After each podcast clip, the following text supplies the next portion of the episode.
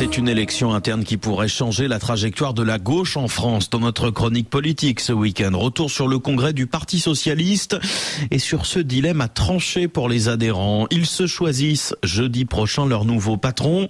On connaît les finalistes depuis hier. D'un côté, le premier secrétaire sortant, Olivier Faure, arrivé en tête dans une ambiance tendue. De l'autre, le maire de Rouen, Nicolas Mayer-Rossignol. Le premier est l'artisan de la NUPES, l'alliance avec les écologistes, les communistes et surtout les insoumis. L'autre est beaucoup plus rétif à cette forme-là d'union de la gauche. Bonjour Aurélien de Vernois. Bonjour. L'avance est confortable pour Olivier Faure, mais le chef du PS a quand même du souci à se faire. Oui, Olivier Faure doit tout d'abord résoudre un problème mathématique. Son avance sur Nicolas Maillard-Rossignol est certes large, environ 20 points, mais il n'a aucune réserve de voix. Son adversaire ne s'y est d'ailleurs pas trompé, jugeant qu'il était tout autant en position de l'emporter que le premier secrétaire sortant.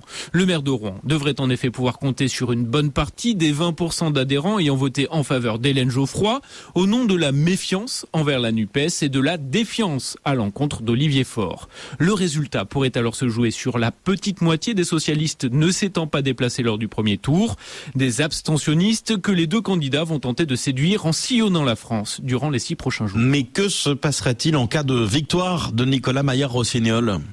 Pour les proches d'Olivier Faure, ce serait le scénario catastrophe pour le PS. La direction sortante est en effet d'ores et déjà assurée de conserver la majorité au sein du Conseil national, le Parlement du parti. Nicolas Maillard-Rossignol serait donc dans la situation actuelle d'Emmanuel Macron, un patron sans majorité. Sauf qu'au Parti Socialiste, il n'y a pas de 49-3, rappelle le monsieur élection d'Olivier Faure, Pierre Jouvet. Ce serait donc la paralysie totale, d'où la conviction profonde du camp fort que les militants ne prendront pas ce risque et accorderont un nouveau mandat au premier secrétaire sortant. Mais ce résultat, Aurélien, marque tout de même les rapports ambigus qu'entretiennent les socialistes avec la NUPES.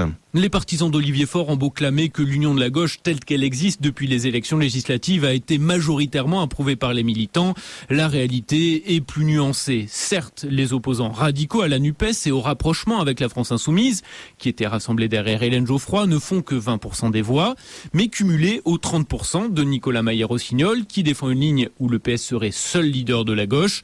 Cela donne un parti littéralement coupé en deux.